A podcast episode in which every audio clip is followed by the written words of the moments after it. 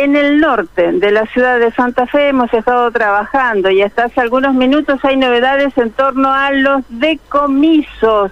de alimentos que continúan después de un par de semanas donde, bueno, eh, se ha informado las, las toneladas de carne en dudoso estado o en mal estado, en estado ya casi casi de, putrefacción en distintos allanamientos que se hacían, o en distintas inspecciones más que allanamientos, en distintos lugares de la ciudad de Santa Fe. Bueno, en este caso el turno eh, ha sido a em, elementos que eran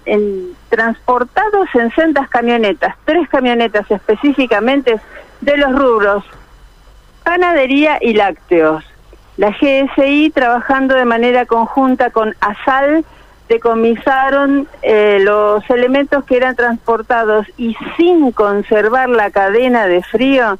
de elementos lácteos, llámense yogures, cremas y demás, y de elementos de panadería, como por ejemplo em, las em, levaduras, eh, que sabemos que también necesitan el, mantenimiento de la cadena de frío. Esto acaba de ocurrir, este decomiso, a eso me refiero, de las tres camionetas que transportaban alimentos en Avenida Gorriti al 3900, esto es bien frente a lo que es el botánico de la ciudad de Santa Fe. Eh, celebraron actas eh, y bueno,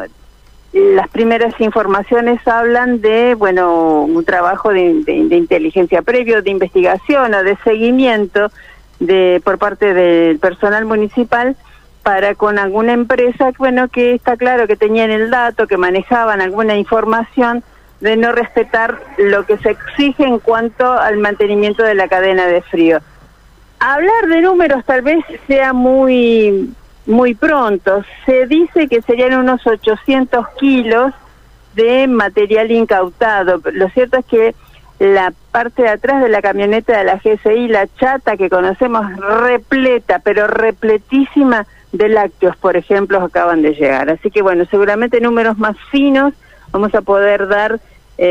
con el correr de las horas cuando se informe entonces cuánto material quedó incautado y qué pasó con la las empresas que trasladaban en tres camionetas este, estos alimentos bueno, que de circular en los comercios santafesinos uno nunca sabe este, el efecto que podría llegar